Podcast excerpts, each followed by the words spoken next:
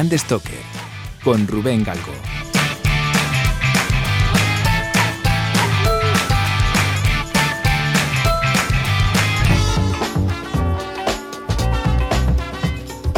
Hola, ¿qué tal? Muy buenas amigas y amigos de Brand Stoker. Bienvenidos una semana más al decano de los podcasts de branding, historia y cultura de marca en castellano. Hace exactamente un año tuve el placer de, pegarme una charleta con el invitado de hoy, con Jorge Álvarez Naveiro, responsable de marca de marketing y comunicación de la multinacional Grupo Antolín.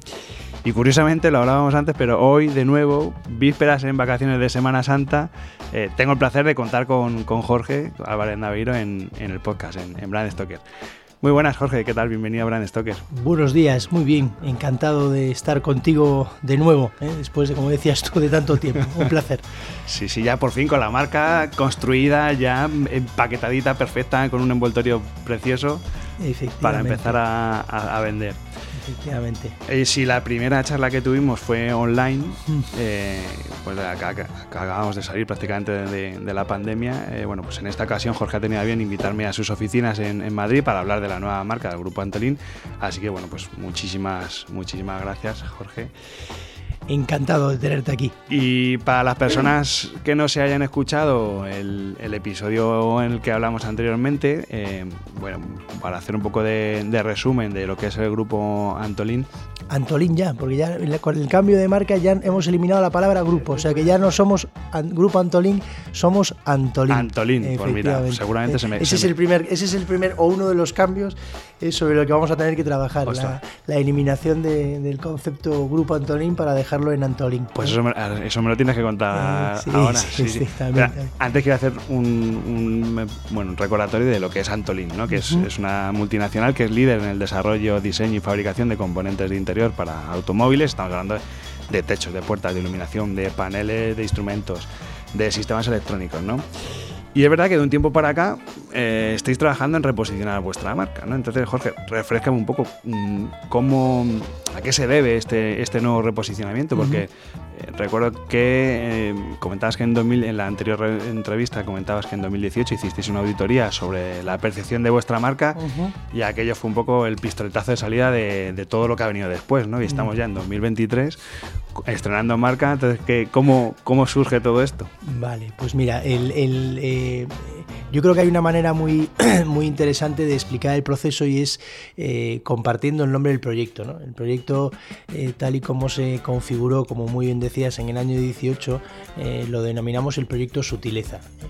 ya con el nombre del proyecto estábamos haciendo una declaración de intenciones. Eh, porque eh, entendíamos que el proceso que estaba viviendo de transformación la, industria y, por extensión también la, compañía Antolín, pues tenía que ir acompañado también de un proceso de, evolución eh, de, la, marca. Al final la marca es, es un activo muy importante para las organizaciones y, sobre ello comenzamos a trabajar, como te digo, en el horizonte de esa transformación que estábamos viendo que, vivía, que vivía la industria, una transformación en la que el, cliente final, el usuario, un, usuario como puede ser tú o como puede ser yo, cobra cada vez más, más importancia. Entendíamos que si queríamos eh, comunicar esa eh, sostenibilidad, esa innovación, la apuesta por el talento que queríamos comunicar, la marca tenía que transmitir esa esos atributos también. Y ese fue el, inicio del, proyecto y sobre él empezamos en, el año 19. Bueno, en el año 19 realmente empezamos eh, con esa auditoría que mencionabas. Cuéntame un poco cómo ha sido este proceso, porque recuerdo que también comentabas que lo habéis hecho prácticamente in-house, todo entre, mm. entre vosotros, ¿no? Mm. a nivel interno. Mm. ¿Y ¿Cuáles son esos pasos que habéis ido dando? ¿Cómo lo habéis ido gestionando todo esto? Bueno, realmente el, inicio del proyecto eh, lo hicimos con una, con una compañía de branding. Eh, ellos nos, acompañaron en la, fase de, definición un poquito de la hoja de ruta. ¿no? Eh, después sí que es cierto que durante dos años esa hoja de ruta que se definió en el 19 la hemos ido implementando en interno. Eh, y después en la fase final que la eh, reiniciamos en el año 22 eh, volvimos a contar con, un equipo de, branding que nos, que nos terminó de, ayudar en, a cerrar el proceso. ¿no? realmente lo que, lo que hicimos ha sido, una vez identificado el, el, el, mapa en torno a la marca, hemos ido abordando distintos cambios en torno a la marca. el más evidente y es el que probablemente más tiempo nos ha llevado era la, identidad, la, imagen, la identidad corporativa, pero en torno a la marca, eh, el relato, los atributos, eh, incluso un claim, eh, son aspectos sobre los que hemos venido trabajando en estos años. Digamos que la, imagen corporativa por las implicaciones que tenía y por también por, por, la dificultad de encontrar algo en lo que realmente nos viésemos representados ha sido lo que más tiempo nos ha llevado pero eh, el proceso lo hemos ido construyendo eh, trabajando sobre el relato, trabajando sobre los atributos de marca, eh, trabajando también sobre, sobre el claim. Por lo tanto, hemos ido sembrando, en todos estos años hemos ido sembrando, hasta, si me lo permites, culminar en el año 23 con la, con la presentación de la, de la nueva identidad corporativa. La presentación de la nueva identidad corporativa, que no es para nosotros el final del proceso, porque eh, estamos también ahora mismo trabajando en la eh, reflexión estratégica de la marca y en qué consiste esa reflexión estratégica de la marca, además del relato y los atributos que veníamos hablando. Bien, pues estamos también repensando si la misión, la visión y los valores y el propósito, que es algo que sabes que hoy en día está muy de moda, bueno, pues son conceptos que complementan a la marca Antolin. ¿no? Y en este, momento, digamos que ahora, para cerrar el proceso, estamos terminando de eh, readaptar y revisitar. Eh, nosotros, la compañía cuenta con una visión y con unos valores y eh, estamos mm, bueno, pues revisitando esa visión, esos valores, para asegurarnos que también ellos responden a lo que es hoy Antolin y a lo que queremos ser en el futuro. O sea que esa es la, digamos que ese es el último punto que nos, que nos falta, ¿no? la, la revisión de los valores, de la visión y de, de, bueno, y de analizar si queremos eh, eh, establecer una misión, un propósito. Bueno, eh, son aspectos que en una compañía, en nuestro caso, una compañía como Antolín, que es una compañía familiar, cobran mucha importancia y por lo tanto hay que dedicarles mucho tiempo, mucha reflexión, compartirlo mucho en interno, hacer o intentar buscar algo con lo que la gente se sienta identificada. Al final eh, la marca, sin que los colaboradores hagan suya la marca, pues mm, eh, es muy complicado, efectivamente, Además, recuerdo cuando hablamos la otra vez que te pregunté un poco por el propósito y tú me decías, nosotros lo que, lo que, el objetivo principal es trascender, el mm. que sea una marca mm. que, que, perdure, que no, que no se olvide y sobre todo con, con ese gran reto ¿no? de, que las marcas de componentes, como es el vuestro caso, que algún día eh, estén al mismo nivel que las de los fabricantes, ¿no? Bueno, eso sería, eso sería el, mejor de los escenarios, eso sería el mejor de los escenarios. Bueno, veremos si eso lo conseguimos. Eh, lo que sí que creo que ya hemos conseguido es que cada vez se le preste más atención y se valore más a los, a los proveedores del sector de la automoción. Yo creo que, que al final eh, compañías como Antolín, pero otras muchas compañías eh, multinacionales y globales están, están ayudando a ese reconocimiento ¿no? de, los, de los proveedores. Al final ten en cuenta que alrededor de un 75% del vehículo eh, lo hacemos los proveedores, por lo tanto tiene sentido ¿no? que también haya reconocimiento al proveedor. ¿no? Claro. No habrá sido todo un camino de, rosas, ¿no? Que, habréis tenido algún tipo de, complicación o desafíos, ¿no?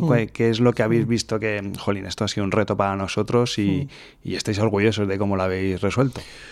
Bueno, a ver, yo, creo que, el, principal reto es el de, el de plantear, eh, el de plantear, reflexionar sobre una marca que durante tantos años ha acompañado a una historia de éxito de una compañía.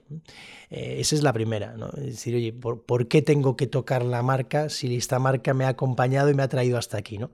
Eh, eso es una primera reflexión. Eh, luego está el componente, evidentemente, de una, de una compañía familiar cuyo apellido también está muy presente en la marca, por lo tanto, tiene todavía, exige una mayor de reflexión y una mayor de, dedicación, ¿no?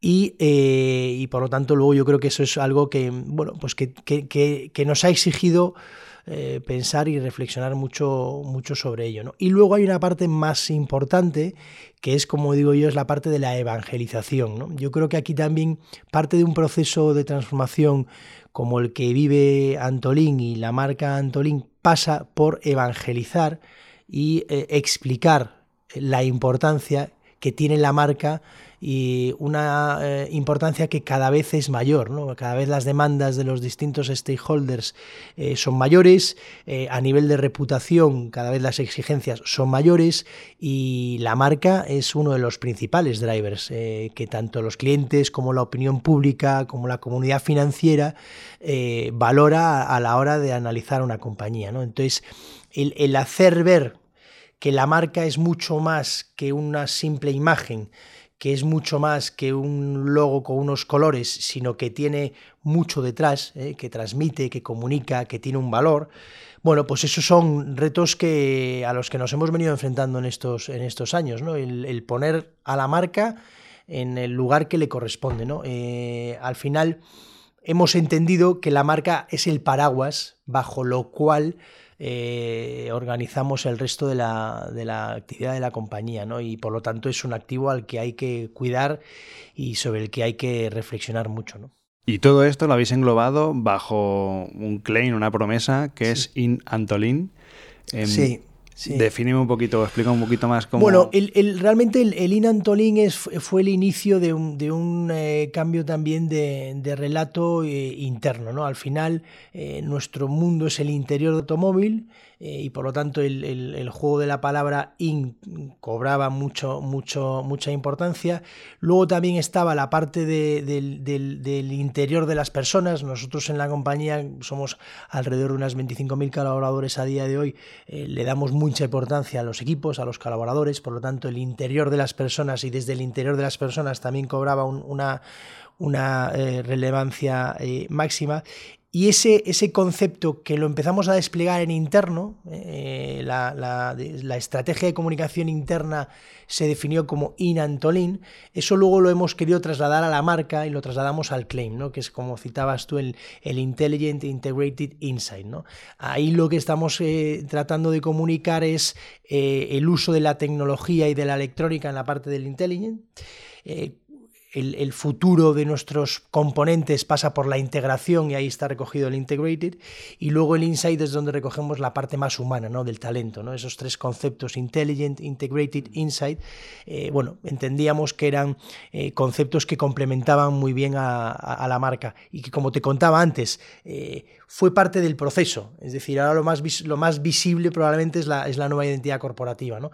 pero realmente el proceso de transformación y de evolución de la marca ha sido durante estos últimos años. ¿no? El claim es un ejemplo de, ese proceso. ¿no? Eh, lanzamos el claim y de alguna manera ya íbamos enseñando un poquito el, rumbo y la dirección hacia la que íbamos. Por eso lo de proyectos se utiliza, ¿eh? porque al final, eh, si alguien lo, ha venido siguiendo, que, es complejo evidentemente, pero nosotros teníamos una baja de ruta y sabíamos que los, los pasos que estábamos dando iban ya de alguna manera marcando, marcando un, un camino, ¿no? Sí, sí.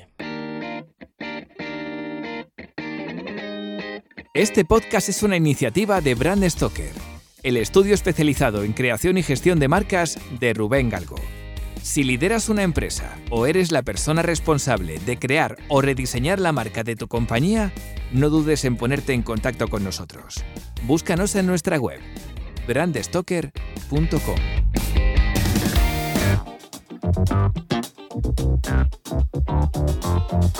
Bueno, escuchándote un poco al final, está claro que es obvio que es un proceso lento, que ha sido lluvia fina, como decías, ¿no?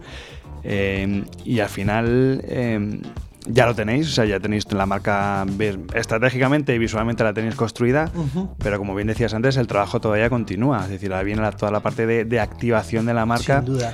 Y no sé, en este sentido, ¿qué es, qué es lo que estáis haciendo? ¿Qué pasos estáis dando para activar ya no Grupo Antolín, sino Antolín. Exacto, exacto. Bueno, pues mira, esa es, una parte compleja, ¿no? Porque mm, nosotros la marca, eh, la nueva marca, la, hemos presentado a principios de febrero en el marco de una convención de directivos que hemos celebrado en Burgos una convención de directivos eh, eh, a la que asistieron alrededor de unos 350 directivos a nivel mundial. Eh, fue una convención muy importante porque era una convención en la que además se presentó el, nuevo plan de transformación y el plan estratégico. Por lo tanto, la ventana de oportunidad era inmejorable. ¿no? Al final, nueva era, nueva marca, pero siempre manteniendo eh, el apellido y, la, el, atributo de, Antolín. Em, claro, como, como te decía, no acaba ahí. Es decir, aquí lo hemos presentado, ahora hay que desplegarlo y hay que activarlo. ¿no? Entonces lo que estamos ahora haciendo es eh, terminar de desarrollar muchos materiales que hay en torno a la, marca.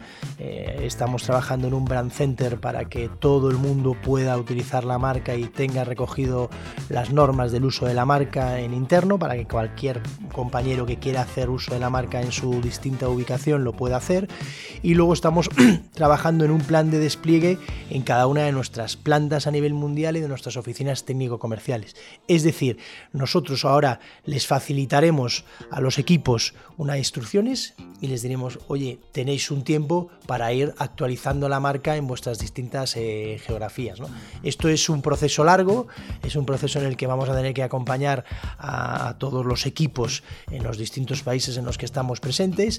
También se presenta una oportunidad a la hora de, oye, pues si hay que abrir una nueva planta o abrir una nueva oficina, pues ya tenemos la nueva marca y vamos a comunicar la nueva marca pero evidentemente eh, esto es un proceso que ahora nos va a llevar su tiempo, ¿no? Eh, nos va a llevar su tiempo la implantación y el despliegue y nos va a llevar también su tiempo eh, el que la gente se acostumbre a referirse a nosotros como Antolín y no como, como grupo Antolín o como grupo, porque también durante mucho tiempo hemos venido refiriéndonos a la compañía como grupo, lo cual pues bueno, para mí desde ese punto de vista de marca siempre ha sido algo bastante sorprendente, ¿no? Eh, bueno, pues ahora tenemos que conseguir que ya no se hable de grupo ni de grupo Antolín, sino que se hable de Antolín. O sea que ese también va a ser otro, otro reto desde el punto de vista de comunicación y de marketing y dependiendo de los mercados, además, porque la verdad es que es muy curioso, pero al ser una multinacional y cuando hicimos la auditoría descubrimos, aunque era algo que ya lo sabíamos, pero de alguna manera nos, nos lo, lo confirmó la auditoría, que había mercados en los que, mercados más importantes, en los que se referían a nosotros como el grupo lo cual desde un punto de vista de branding, pues efectivamente tenía, tenía un, tenía, por lo menos debería hacernos reflexionar, debería hacernos reflexionar. O sea que ahora seremos Antolin.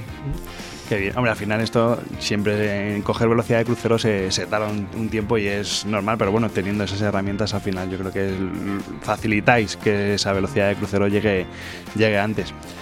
Eh, estamos hablando de, Antolín, que es una multinacional española con más de 70 años, que tiene presencia en 26 países, como comentábamos al principio, que tenéis 150 plantas de producción por todo el mundo pero al final sigue siendo una empresa familiar, de origen familiar y de gestión familiar. Un poco por tu experiencia, que llevas aquí en la firma bastantes años, eh, y mirando hacia afuera, ¿tú crees que eh, en general se escucha al director de marca en los consejos de administración, en los que tengan, en los que tengan voz? Que hay muchos, desgraciadamente, en muchos consejos de administración ni siquiera tienen eh, voz. Bueno, nosotros somos una compañía familiar, pero es una compañía muy profesionalizada desde hace muchos años. Por lo tanto, ahí eh, es cierto que, a los directivos se nos ha escuchado en todo momento. De hecho, yo creo que parte de la, de la, inteligencia de, las empresas familiares que crecen y que tienen éxito eh, es el de rodearse de buenos profesionales y, escuchar a, a, esos profesionales. Desde mi experiencia y basado en lo que yo he vivido, eh, sí, claro que, se, claro que se ha escuchado y se escucha al responsable, en este caso de, marca. Eh, eso no quita que evidentemente, pues al final tú estás eh, refiriéndote y tratando sobre algo que es el apellido de la familia propietaria en este caso, ¿no? Y por lo tanto, pues evidentemente cobra más importancia las, sensibilidades y cobra más importancia el también entender que es un proceso pues eh, que como decías tú eh, bueno pues tienes eh, como un buen vino necesita su proceso de maduración y por eso en todo momento y siempre hemos venido hablando de una evolución y no de una transformación porque aparte entendíamos que realmente lo que necesitábamos no era una transformación es decir no era mm, de la noche a la mañana una nueva marca con un nuevo naming no lo que necesitábamos era adaptar eh, la marca a la realidad del mercado. Eh, veíamos que todos nuestros clientes, los fabricantes, eh, estaban permanentemente renovando sus marcas. en los últimos años, con la, con la consolidación que se han producido de muchas marcas de vehículos, pues mm, seguro que a ti te viene a la cabeza muchas marcas de vehículos que han cambiado su identidad en los últimos años y en algunos casos varias veces. ¿no? En algunos casos era porque cambiaba el nombre, porque se integraban en otros grupos mayores y demás.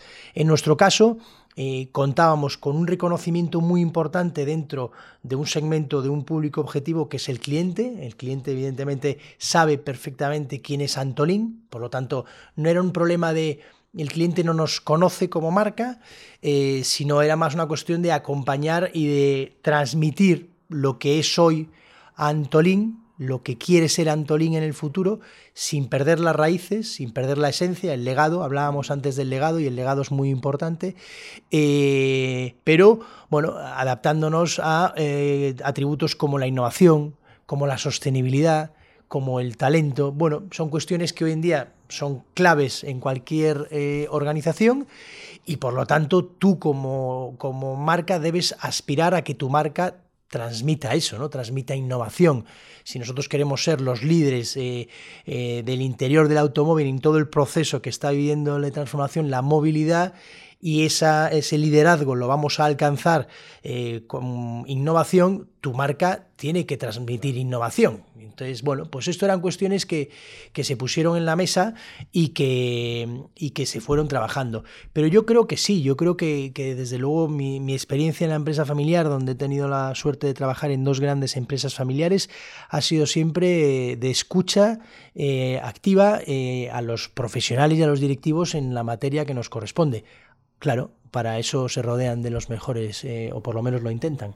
Sí, no, y además es verdad que a lo mejor sí que antiguamente hablar de esto, pues puede decir, pues a lo mejor es, eh, Antolín es una rara avis, pero es verdad que tú lo has dicho antes, ¿no? Igual que vosotros habéis hecho ese cambio hacia la profesionalización, eh, muchas empresas familiares están haciendo ese cambio, es decir, ya, ya no, porque además es por mera operativa, ¿no? Que un CEO no puede estar tomando determinadas decisiones eh, que al final no, no, controla, puede controlar de negocio, de estrategia un poco a, futuro, de lo que quiere que sea la compañía, pero en materia de marca, al final, si no estás rodeado de gente que sabe... Claro, claro, claro. O sea, tú puedes tener la sensibilidad, insisto, y la sensibilidad hay que escucharla. Eh, pero bueno, claro, pues como muy bien dices tú, uno no sabe de todo eh, y lo inteligente es rodearte de gente que te, que, te complemente en ese sentido, ¿no? O sea que, sí, sí, sin duda, sin duda. Me he quedado con, la copla de lo que comentabas al principio sobre la, trascendencia de la marca y al final que se, que se equiparen ¿no? las, las marcas eh, de componentes como la vuestra con las marcas de, fabricantes. Hmm. ¿Qué tiene que pasar en la industria para que esto suceda? Es decir, ¿qué, qué, tiene que ocurrir para que de repente veamos una carrera de Fórmula 1 y veamos un coche de Fórmula 1, por ejemplo, decorado con, marcas de como, como Antolín? Bueno, ahí ya estaríamos. yo creo que aquí hay un, hay un debate que es el, de, el del reconocimiento eh, del cliente final del valor del producto que lleva el vehículo. Es decir, porque lo que planteas tú es más una cuestión pura de patrocinio o de sponsorización. Y bueno, ahí ha habido aventuras de algunos eh, proveedores de componentes, si, me permites, más, eh, más grandes, que puede ser el caso de Antolín, que si bien somos grandes, hay otros que son más grandes que nosotros. Y ahí ha habido, ha habido desde el punto de vista de sponsorización y de, patrocinio, ha habido aventuras y ha habido proyectos. Yo creo que lo que te comentaba antes está más dirigido a, ese reconocimiento público del valor de los productos que, componen un, un vehículo. ¿no?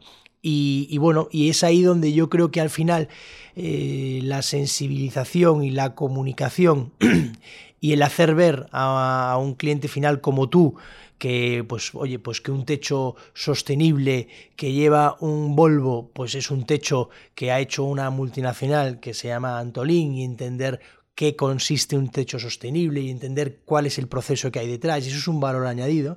Eh, eso es lo que yo creo que sería, desde un punto de vista de marca, sería el, bueno, pues el, digamos, eh, la carta de los Reyes Magos, ¿no? En Pero eso en otros sectores sí sucede, porque, por ejemplo, tú te vas a comprar un ordenador, me da igual que sea un PC, un Macintosh, pero, ah, mira, es que tiene, mm. es, tiene una tarjeta gráfica mm. Nvidia o tiene el chip de Intel, o sea, que al final son decisiones que en otros sectores sí que se están dando. Bueno, yo creo, yo creo que en el proceso de, de transformación que está viviendo ahora la industria del automóvil, yo creo que eso se producirá, esto es una opinión, ¿eh? sinceramente nunca, nunca lo he hablado directamente con, las marcas, pero es una opinión mía, la de eh, en el momento que realmente todos seamos conscientes que la suma de, las distintas marcas que componen el vehículo es algo que, beneficia al cliente final y que el cliente final lo valora, eh, probablemente será el momento en el que eh, en el que empecemos a dar más visibilidad a, esas marcas. ¿no? Eh, yo creo que hasta que realmente haya esa cultura de entender lo que hay detrás de cada producto, porque tú, por ejemplo, seguramente cuando vas a ver un vehículo, pues tú te fijas en la motorización del vehículo, en la marca, por supuesto, eh, te fijas en los colores, te fijas en, la, en el tipo de, de cuero o de revestimiento que llevan los asientos o el panel de instrumentos, pero lo ves en su conjunto, pero tú no entras en el vehículo y empiezas a ver en los acabados del panel de instrumentos, no entras en el vehículo y empiezas a ver el panel frontal o la iluminación o la electrónica, cómo está integrada, cómo está integrada la pantalla dentro del panel. Claro, no, no hay esa cultura, no hay esa cultura. Entonces yo creo que el día que empiece a haber esa cultura y que también el tener una electrónica u otra sea un factor diferencial dentro del vehículo, pues a lo mejor ahí eh, para el fabricante y por lo tanto para el fabricante es, beneficioso el darle visibilidad ¿no? y el decir, no, ojo, porque es que este panel lo hace Antolín. Claro. Oye, ponedme aquí el logo, ponedme aquí... Claro, no, pero entonces yo, yo, yo siempre digo que, insisto, es algo muy complejo, porque aparte eh, es, una, reflexión mucho, que va mucho más allá de, la sola marca, ¿no? Pero, pero el, el Made in Antolín, el Made in Antolín para mí sería el eh, bueno, pues la, cima de la, montaña, ¿no? el, poder eh, que alguien compre un coche porque esa pieza la ha hecho, la ha hecho. Eso sería estupendo, eso sería estupendo. Qué bien, pues ojalá sea así, Jorge. Estamos llegando ya al final porque tenemos nada, no, no, no da tiempo a más a más, lo dejamos aquí. Muchísimas gracias por tu tiempo. Gracias a vosotros por, por eh, interesaros por esta transformación que estamos viviendo en Antolín y nada, siempre es un placer hablar contigo y sobre marca y las marcas, que al final son activos muy importantes para las organizaciones. Sí, pues gracias a ti, por, porque además el proceso creo que ha sido muy interesante como, como lo has explicado. Muchas gracias por ser tan, tan didáctico. Y, nada, que ya lo siguiente ya será un restyling del look and feel o algo así, porque ya a nivel de marca esto ya tiene que perdurar décadas. Bueno, esa es la idea. La idea es que esto perdure eh, efectivamente y que de alguna manera pues este sea el legado de muchos que hemos participado del proceso, porque evidentemente yo soy el portavoz, pero en este proceso hemos trabajado muchas personas, el equipo ha hecho un, trabajo muy, muy importante. Eh, los directivos eh, también han hecho mucho y tienen todavía mucho que hacer, tenemos mucho que hacer en este proceso y bueno, pues eh, esto es algo que, como digo, espero que sea parte del legado que, se recuerde de nuestro paso por, por Antonín, sin duda. Muy bien. Pues Jorge Álvarez Naveiro, responsable de marca, marketing y comunicación de Antolín, lo dicho, muchísimas gracias por este episodio de Brand Stoker. A vosotros, un placer. Chao. Buen día.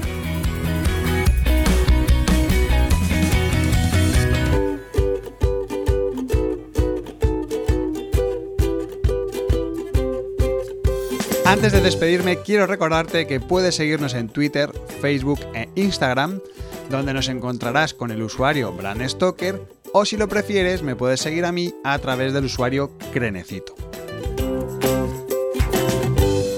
Este podcast es una iniciativa de Brand Stoker, el estudio especializado en creación y gestión de marcas de Rubén Galgo.